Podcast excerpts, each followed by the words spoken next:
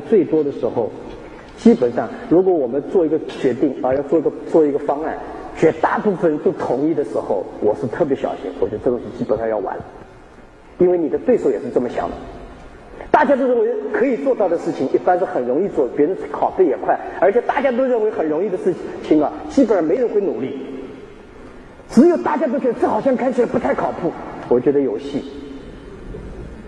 我们永远要想不同的方法去角度去看这些问题啊，所以这些是我自己看来在创业过程中很重要的一些基本的要素。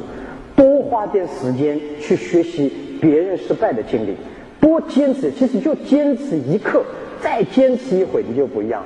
你说委屈，如果怕竞争，要你竞争去嘛？如果你怕竞争，你就别做企业；如果你要怕被人骂，那你就别去创业。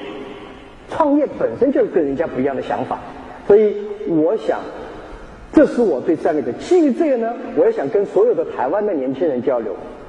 这世界现在是最佳的创业机会。我不是来忽悠大家，反正你们创业了以后，说不定跟我竞争的，对吧？为什么现在是现在是世界变化最快的时候？从来人类社会没有碰上过这么一次机会，第一次工业。